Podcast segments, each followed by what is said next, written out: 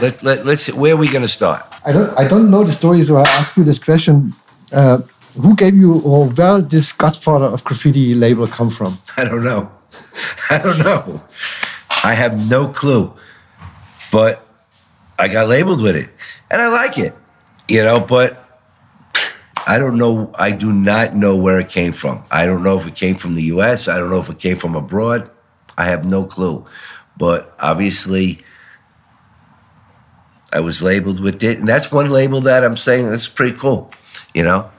You know, it's like I, I, think about it as I say, yeah, I'm Italian. You know, you think about The Godfather, the movie. You know, and you think about The Godfather graffiti. I say, that's pretty cool, but I don't know where it came from. I have no clue, and I had it for a lot of years. I just don't know where it came from. How did you end up having a role, such a big role, actually, in Style Wars? How does it end up? Well, I'll, give, I'll go back. You could edit this however you want to edit it. You know, cut it shorter. But if you tell me if you tell me I'm talking too long in one thing to move on, I'll move on. Um, I'll start off by explaining to you that I met Henry. I was on the uh, Broadway line on one of the stations, photographing, waiting for some of my trains to come by that I did that weekend on the Broadway line, and uh, there was this fella on this platform also snapping, you know, photographs, and uh, that's how I met Henry Chalfant. You know, he came up to me, he introduced himself to me, and so on and so on, and uh, told me he had a studio down in Manhattan on Grand Street, and I would be more than welcome to come down there and see all the photographs that he had taken of my of my work, and of course other writers.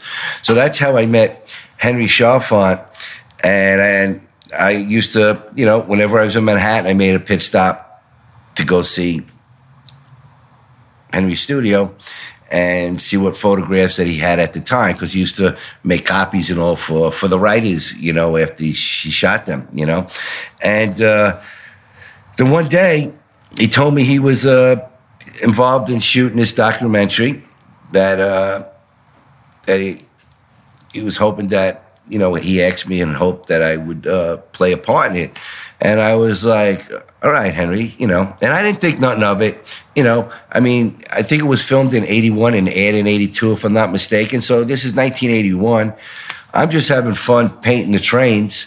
And he asked me, Do you mind if I film you doing a wall?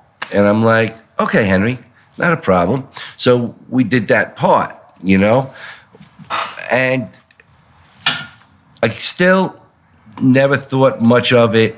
However, he did ask me also if I would have my mom and talking on the program too. And I told him, no, Henry, I said, I don't think my mom would like to do that, you know? And that's when Skeme and Skeme's mom got the part. So found out in, later on, basically, it came to my head that he asked me first for that part. So I probably would have had much a bigger part if they gave me that part and the wall part, you know? Um, again, I never thought much of it. Just, all right, somebody's filming me, you know, and cool. And then it went to television. It would air on uh, PBS. I watched it when it aired. Never watched it again you know, through all those years, never watched it. However, when people would come up to me, and this has happened with, uh, with I'm going to use the word foreigners at this point, people outside the U.S. who've come to the U.S. or I've traveled out there, I would hear them say all these little phrases, and I'm like, finally, it's somewhere in the 90s, like 96 or 97. I'm sitting in a little pizza shop with Loomit and about three or four other guys uh, from overseas. You know, possibly it could have been Daim back then, or oh, uh, Loomit. It was probably Loomit, Gore, and Chintz. And finally, one of them said this little phrase again, and I'm like, "What? It, where do you? Where's this phrase from?" I couldn't understand where because I would people would say this to me all the time, and it was all me. Whatever I said on that in that documentary, people memorized these parts. And then I says, wow, this turned into some sort of a cult type uh, film, you know, and I never knew it all these years because I bits and doodads and all those little things that I would say, people would repeat to me, and I never thought twice of it, you know. So then I was, then as time went on, I was like, wow, this documentary that I said yes to to film was probably one of the best things that I did in my life, not even know it because at that time is what I'm saying it, that it connected me to all these people around the world, you know? And I didn't realize how big of a following I had become. And then if you really look at the, where it came from, where the stem of it came from, it was basically the documentary. You know, I mean, that's where between the documentary and the subway art book is where these writers from outside of the US got to see who is who. Mm. You know, when you look at the book and you you watch the movie, would you say that this is basically what what happened back then on the New York subway lines? Well, when they were filming for Style Wars, it's a shame, but the city just cleaned the trains. So there wasn't as much graffiti on the trains as there would have normally normally been. And because when I see the trains roll by, especially on the part that uh, Henry's speaking to this older fella about me, and the train rolled up in the background. I had one whole car train on there. I remember it was an American Graffiti train. It said just a nifty from the 50s on it. But the trains were, after that, was like all buffed and semi cleaned. And it was disappointing to see for the documentary that they should have had it at its at its glory in, in graffiti on every train. Like every car had something on it that was worth looking at. You know what I'm saying? So when he filmed, when they filmed, they filmed at a time right after the cleanage, and then they were only getting what was happening at that moment to get back to that point again. So it, it would, the writers were just starting to go back painting after the trains got cleaned. So there wasn't as much. So you're asking me that was that what it really looked like in a sense of way? No, it was covered. Matter of fact, you go to Italy now and you see trains that are covered where people are going on top of each other, writers are writing over each other. That's how it used to look. Top to bottoms, window downs, another top to bottom over. It was crazy, you know? But what made you painting all those trains? Was it the competition? Was it the fun? What was it? I like the idea that I could paint my name in the Bronx.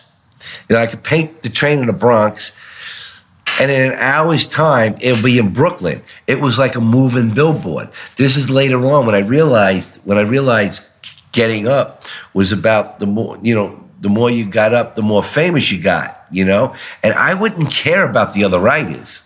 You know, if you look at all my uh, most of my pieces, they were almost all readable. You know, I could have did crazy wild style that you couldn't read, but that's like another writer to another writer trying to burn another writer. I cared about, I cared about the people getting on that train in the morning, waiting for the train to go to work, and is standing there. And again, I was a product of the early '60s. What when my mother used to sit me in front of the TV set and watch cartoons all day with paper and pencil, and I used to draw my cartoons. So I always love cartoons. So I wanted you and you to remember that name. I would put the cartoon of the day on that train at, alongside my name. So all these things started, you know, from being a little kid having fun to now, oh, now I'm catching people's attention, you know. I guess I always wanted to be famous, you know, in some sort of a way, you know. And where I came from, that was like the way to do it you know, through graffiti. and I did it through graffiti. And it was funny because, you know, after I got into tattooing, so I used to tattoo. But before tattooing, and while I was doing graffiti, I also used to airbrush, right? And I used to airbrush T-shirts and sweatwear, all that stuff, right? And when I went from the trains with the airbrushing, people followed me from airbrushing and tattooing. I ended up having the the the most well known the the busiest and the biggest well known tattoo shop in New York City just from the day of the trains because these people now saw my name and then they wanted a tattoo by me. You know, it was crazy. So it, it everything just kept snowballing, snowballing, snowballing, and and it just got so big. But again, there was that time where I really didn't realize that how important that I may have been to the whole movement. You know, especially with the style uh, style wars, because all the shit that people say, I didn't know nothing about that. You know, it was so crazy. But now I'm starting to put all the puzzles together, starting to understand that.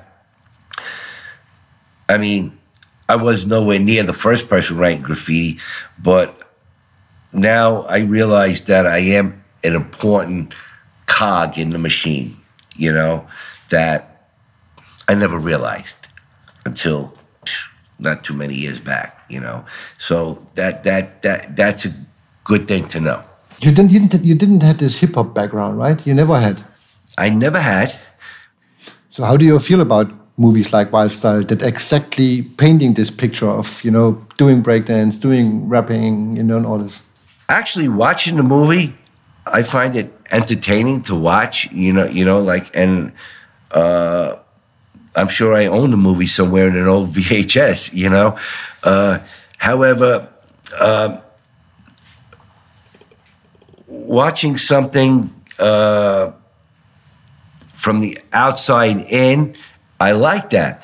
But when I got the label of it, it it wasn't a true thing. You know, it, it's not me. It's not what I'm was all about. Uh, do you remember when what was the first moment where you realized, okay, this is something that went really big after a few years?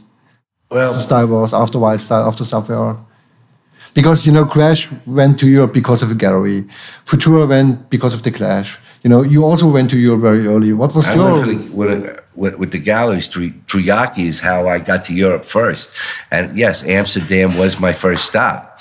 You know, uh, I could tell you uh, one thing kind of connected to what you had just asked me was it was funny because, you know, I went to Europe for my first show, and it was in Amsterdam with the Aki Corner Gallery, right? And then I remember traveling back and forth. You know, we went first. We went. We were in Amsterdam. Then we started. Then we started to venture out, and then there's another show somewhere else, whether it was in Belgium or Italy or whatever. But I noticed bef- when we got there, there was really no graffiti at all, other than you know political Marx statements or, or, or John loves Mary and stuff like that. But there was no graffiti like we had in New York. And we, when we went there, it was really crazy because we're out there in the middle of the day, daylight, spray painting the walls. I remember one time I was in a park and the people are just walking by like nothing. And I remember a police officer just walked by me, didn't even stop to look what I was doing. And I just kept painting. And, you know, in Amsterdam, when the trams used to stop, you know, in the middle of the street, with pull out a spray can and do a quick throw up on them. Nobody even looked or blinked what we were doing. I was like, wow, it's that easy out here, you know? So we started painting there. And then as we moved out, we started to paint other countries. But one time I was in Amsterdam and then I got on a train. I remember, but it was a train, not the regular trains, the another train that I, you know you pass the the canals, you see the you know everything, the pastures, yeah, everything, the cows, whatever, barn, and then I my head spun, and I saw graffiti on this barn. I'm gonna use the word barn, and I'm looking at it, and I'm like, wow. That didn't come from any of us. That didn't come from New York. And that was my first sign and I can't remember exactly what year it was, but it was still early on when we started getting there, shortly after we got there. And I was like, wow, it's now starting to spread. You know, now you're going to have writers here in Europe now, you know? And I think Shoe may have been one of the earlier guys to really get caught up with it because if I'm not mistaken with Shoe, I believe his dad used to take him to all the all the gallery shows with the graffiti, if I remember correctly. And, you know, could have been a shoe that I saw back then. I don't know, but it was just graffiti that was not from New York, you know, or from the US. And that was the beginning of it. And when that's when I says, wow, there's something happening here. And then what happens? As we kept spreading out to go to different countries, graffiti now is growing and growing and growing. And now look at it, it's everywhere. I mean, third world countries everywhere. It's just insane, insane, you know. And and and that is like something that is is to me is like, wow, I was a part of that. You know, like I helped that make that grow. You know what I mean? And you know, yeah, we did what we did wrong uh, when because it's illegal, okay? But we started this whole movement, you know, and it just grew out throughout the world where it's now part of the world now. It's it's it's never going to go anywhere. It's only going to keep growing from here, you know. And so I find it really amazing. I, I think I veered off the question and all, but I find it real amazing. And when I first saw that first sign of graffiti outside the U.S., is where I knew something something was starting to happen. Do you feel proud about that? That you? Oh, absolutely. Yeah. So, I mean, when when looking looking at the very I, like I said two seconds back, I feel I'm going to use you said proud. I, yeah, I feel proud that I was I was a piece of the machine that helped bring it out there and continue worldwide. Yes. Um, when you when you look at it, I don't know how much you can remember the very beginnings of graffiti in Europe, but looking at bando's style and also shoe style, it was very influenced by you know, oh yeah, you and you know and Dondi of course, and Yeah. and uh, did you look at those kids, those Amsterdam kids or Paris kids back then, a little bit like, oh, they're imitating, and oh, No, how do you? I, I never saw it like that. I never saw like, well, you know, in, if I, you can look at it like that, you know, but I never looked at it like that. I mean, I was just like, all right, this is what they had to go by. What did they have to go by? They had, truth is, there was when when uh, Style Wars came out, and then when Subway Art came out. So that's all they really had to go by, you know, more or less, unless you came to New York and you watched the trains all day long. You know what I'm saying? If you didn't, if you never came to New York, that was your only your only uh, material to to to learn from. You know, it was like you know, teacher giving you a book and say, "This is what you got to learn." You know, you just got to hope that you know you you don't want to be a copier. That was your your your your platform to build from, and then from there, in hopes that you grow into your own style and so forth. You know, so I didn't see it as a bad thing at all. No, I thought it was pretty cool. So would you agree that after those many years, I mean, 30 years of European graffiti, 40 years or more of uh, the New York Subway graffiti, would you say that there's a there's a European development style slash style now after so many years, or would you say it's still, you know, this little bit of influence from New York in there? It depends on what countries you're, you're talking about or what parts of the world that you're talking about. I always see a little bit of New York in uh, in, names that are more straight letter sty- styling, you know. But there's those that just go beyond. I mean, I mean, I, you know, when you go into whether it was Delta, Daim, Lumen, get got into that three dimensional stuff, you know. I mean, uh, and I think Germany got got la- got labeled for that style. You know what I'm saying? So to me, they had their own little style go- going on, you know, and then again, different parts of the world, I saw different things. However, you still see the, the traditional style lettering, which is, you know, graffiti, you know, and uh, I think it's all good. I think it's all good. I mean, I see, you know, and what I really am, uh, what I really find crazy is, you know, course of the web, I get to see all this stuff now. You know, people that will take like some of my images and flip them into their images, like like a dedication type thing, you know, and they constantly like you know like Loomit I did like the foot of doom, you know, I did the hand of doom, you know, and just recently I saw two images. Uh, of my Seen bubble with the eyeballs popping out that's in the subway art book in the in the part part that I'm standing between the cars and there was the Seen piece there with the idea. So I just did uh, two other two separate people from different parts of the world just did a remake of that in their own thing. And I get a lot of that, a lot of those images, and I have enough images like this, I could probably do a Bible like that, you know?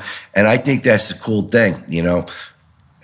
And uh, that's Bucharest, I think. I think it's like really cool that people would do that because they look at that my, my work so much and people tell me, I realize this, they tell me that, you know, if if it wasn't for you, I wouldn't be doing this today and things like that, you know. And it doesn't have to be graffiti. Just that, just for what I do, it just so happens to connect into them, then make them, you know, go on and do what they want, you know. So yeah, I think all that's cool, and I and I like it, and and and I, it's just uh, it's a nice way for somebody to praise you. You know what I'm saying? Do you remember the first Europeans coming over to New York? Do you remember that? In the '80s, when people would get off the plane, and the first thing they would do was try to find me by going to. Uh, whether it was my tattoo shop or if I was still airbrushing uh, uh, at, a, at, a, at this airbrush place. I, I used to airbrush on the, uh, uh, I think it was called Records and stuff. I had a little airbrush spot there. I used to airbrush clothing and stuff. And writers used to find their way over to, to find me. So how, how I can imagine this with Loomit? I mean, Loomit just came over, talked to you, and that you made all those walls, or how? I mean, Lumen, as soon as he finished high school, the first thing he did was get on a plane to come to New York. And he came with, I remember, Gore and Chintz. And it might have been a fourth guy that I can't remember now.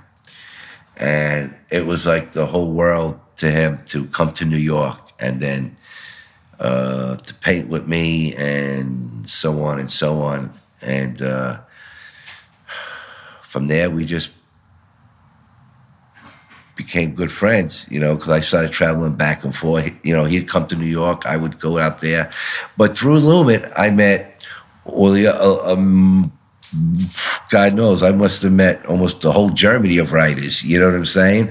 By coming to Germany and meet, meeting all these writers. And, you know, uh, so you helped networking and yeah, basically, and, and you know, just started going back and forth and here and there, and next thing you know, we're doing events and stuff. Then all of a sudden, these events pop up. You see this person here, you see that person there, you know. Because uh, again, earlier, you know, right? I did all those all those hip hop uh, graffiti events, and yeah. But Bates or all the Danish guys was more or less the same. They also came over to New York. Uh, I I think I I could be wrong in saying it, but I think I remember I met Bates. I might have met Bates in Germany first. I think you know he was doing a wall, and we were. I think we were in Ber- could have been Berlin. I can't remember. trying to remember, but I don't think I met him in New York first, though. You know. Um, talking about Paris, you used to live there for a long time. Paris is more or less the capital next to Berlin. You know, the graffiti capital in Europe.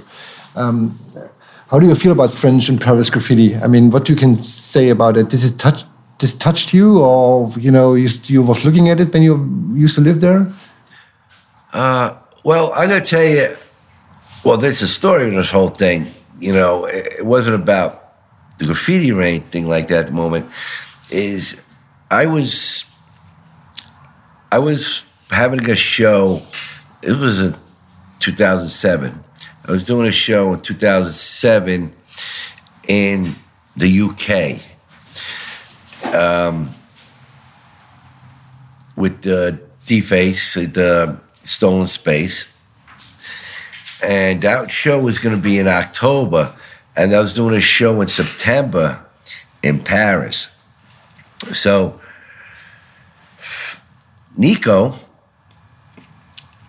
uh, I can't pronounce last names.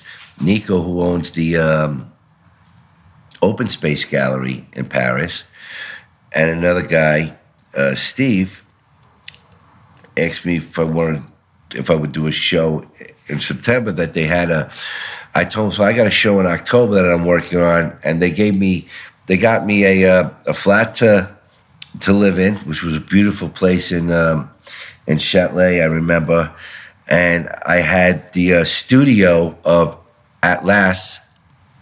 You know Atlas? Mm-hmm. So I had a studio while he was traveling. He loaned me his studio to work. So I went to Paris and I finished more my, you know, created my work there. And then, oh no, September, I, I forgot how it worked, but I went to September, I did my show, went to the UK, October, came back, and when I came back, because I had all my belongings in Paris, it just so happened to be a beautiful day. The sky was beautiful. I just looked at the weather was nice in October. The weather was nice, and I'm like, wow. I always wanted to live in Europe. Always did. But I just love the architecture. About you know, Europe. I'm just a freak for that. It's just like I can walk around the streets for days and days and just look at all the architecture. And I always wanted to live there for that reason, you know. And it was perfect weather, perfect everything that day, and I had nobody to. No, I had no. I didn't have any family or any girlfriend or anything or a dog that I had to worry about going back to New York. I says, you know, I'm going to stay here. And I just stood there. But when I stood there, you know, I decided to stay there because I wanted to get back into my oil painting and I wanted to paint my oils. So I was able to get a flat and I went out and dragged the easel from the art supply place down to my place. And I was going to just oil paint, you know? But I got crazy. I had a nice little French flat and a fireplace, the old wood rafters, everything, the big windows, the flower pots out the front, everything. It was beautiful. But I put a little twist in it and I went 70s modern in it. So now I got everything is red, white, and chrome and glass. Now all my couches and chairs, they were all white leather. I'm saying, how am I gonna have oil paints in my flat that everything is white? I'm going to ruin everything. So I needed to get a studio. So I got a studio separate. And then it turned into all these different things started to snowball. So once I got my studio is when I started to really meet most of the writers out there. Like I knew handfuls of them, but I didn't know everyone. So my studio seemed to become the stopping ground for for hanging out, right? So no big deal you know, and that's like a Pro 176. Uh, I offered him space in my studio so he can work, you know, and all. And he did, and had other people come in and work in my studio because I had extra space. Long story short is, these were all writers that were hardcore street bombers and trains and everything like that. That swore that They'll never do it on canvas. It won't become, it belongs on the street. Well, it seems like after I left Paris, all these guys that were hardcore street bombers are now the big names in the galleries and and starting in Paris and spreading out. And I'm like, look at this. This one swore, this one swore, that one swore, but they're all doing it. You know, everybody's got to eat. I guess that's, you know, if you don't want to, you know, do anything else and you like to paint, whatever, it worked, it worked. And you were asking me about their their work. Well, throw ups are throw ups in my, in my, in my eyes, you know. Some people have a real nice looking throw up to get around, some don't. It is what it is. Um, as far as the style, you know, again, I saw a lot of New York influence in the Paris style. However, talk now switching why I talked about these guys now going to the galleries, their work has changed drastically. And I'll be honest with you, I think the most part of it, it's very interesting to, to look at. Uh, and it really kills me because while I was in Paris, I was spe- I spent the five years exploring abstract in all different all different areas that you can take go, and I look at a lot of this work and I'm like, you know, when I was trying to eat and sell a piece of work, I couldn't sell this to save my my life, and yet they're doing good in the galleries with this work that basically has a lot of I guess a lot of influence that what I was doing, and I couldn't do nothing with it.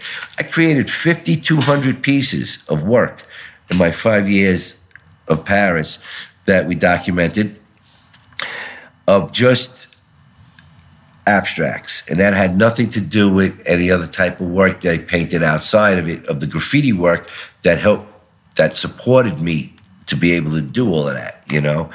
So it's funny. It's like I, I watched him go from the street and swear never to never to galleries, and then all of a sudden everyone's a gallery artist. Every writer's a gallery artist now, you know. And I feel like, in a sense of a way, that I had part doing to that because my my studio was a stopping point for them to stop in and congregate and hang out and pick and learn. You know what I mean? Whether you were looking to learn or not, you know, and yeah. So, following you for many years now, yeah. seeing what you painted in Paris, yeah. you know, with the abstract pieces and yeah. stuff, looking at what you're doing now, which is more original again, like original to what you did like 30 years ago. I, I can, I can explain that. Uh, I would explain it by going reversing the clock all the way through. In the beginning, when we started doing, when I taking the work and put it on canvas, right?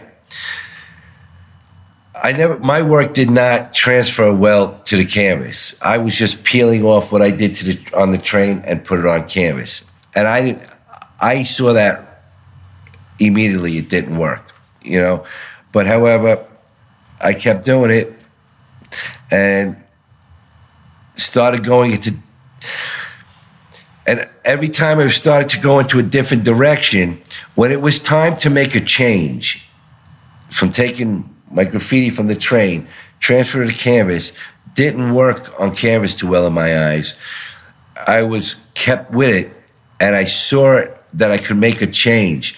However, every time I attempted to make the change, when the change was necessary to be made, I'm going to use, I, I held back and kept giving what the public wanted to see. And that was my biggest mistake because it held me back my whole life. It held me back. The only times that I've got a chance to go outside the box is when I found downtime somewhere and it allowed me to veer off the road. So, all these years that I fought it, I fought it, I fought it, trying to change and do something different. And at that time, it was when I when I needed to eat. You know, you had to survive. So, you know, that's the life I ended up being as a painter of some sort. And the graffiti always sold that every time I wanted to create something that I felt was beyond graffiti and in a different direction, I stopped. I couldn't eat. So you know, I fought with Ja, the galleries Mirko up and down. Like I was telling you earlier, it's a roller ähm, coaster einer ride, you know. vier and, Herausgebern. you know, try neben to show different works auch of einer von where I'm going now, and because it's not a gradual change, and you know, it just it seems too much night and day. I've always gotten knocked down, and I couldn't, I couldn't paint and produce what I really want to paint and produce because I'm going to starve and I need to I need to survive. So I kept going back to graffiti. And then finally it's been a fight my whole life. I've been doing this whole gallery thing for over 38 years now. And I'm like, you know what? I'm done with it. And you had asked me, why am I doing this now? You know? And I'll be honest with you, I like doing this now. You know why? Because I have total control of it. That's what I figured out. When I dealt with galleries and when I dealt with anything else has to do with making paintings, it was a fight. And I didn't have total control of it. Now I got total control of it. So I sit here, I make little paintings, and what's the best part about it is I'm not making hundred, two hundred thousand, three hundred thousand dollar paintings that are being bought for freaking hope that I'm a good investment and it, my paintings sit in a vault and they only bring them out if they think they can flip them for more money. I'm at the point in my life that I don't care what my work is worth as long as you like it and you're happy with it. Right now, I, I realize that I have millions and millions of fans, which re- goes back to when you asked me, uh, you asked me about me knowing what I had done or whatever, how, important I might be or not. And I never knew this all those years. And now I realize I got millions of fans all around the world. And they can't afford a $5,000, $10,000, $30,000, $50,000 painting or a piece of work for me. You know, but these are the people that truly will hang it in their home and show it off instead of being locked up in a vault or come out in a museum exhibit, you know? So I'm like, what the hell? I said, I could sit all day long and paint my graffiti. It makes me happy that I I can do something that I'm in total control of. I'm making you happy that you could afford to have it. I make a couple of dollars and I can afford to live. It's a win-win. I could do this for two days a week and pay my bills, and you're happy. And now I got five days a week for me to do and create whatever I want to create for myself.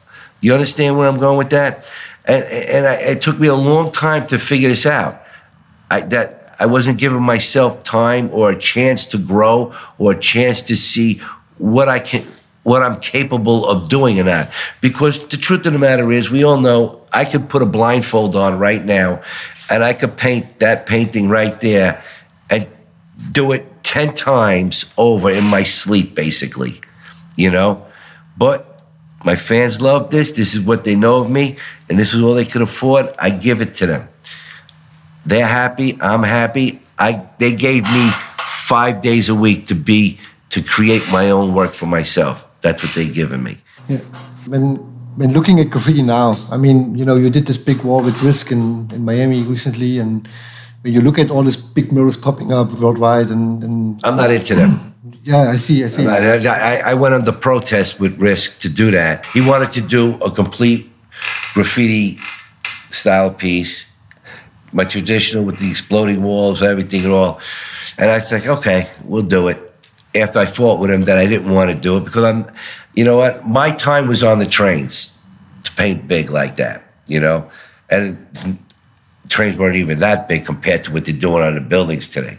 But what was you going to ask me? How do you look at it? I mean, after 40 years, what, what happened to graffiti now is, you know, there are so many different. It's, uh, it's changing. Everything has to change. That's why I can't understand why I'm not, why I couldn't change through the years. But everything is supposed to change, you know? I mean, and you see, that seems to be the next level now. It's like, it's, back in my day, who's going to outdo themselves, who is going to outdo the next guy with a whole car top to bottom train. Now it's a top to bottom building, you know? Where if you go look at the stem and see how things grow, you know, the tree grows and everything, well, obviously that's another stem, the way I see it. But the truth is, that's a mural. It's not graffiti.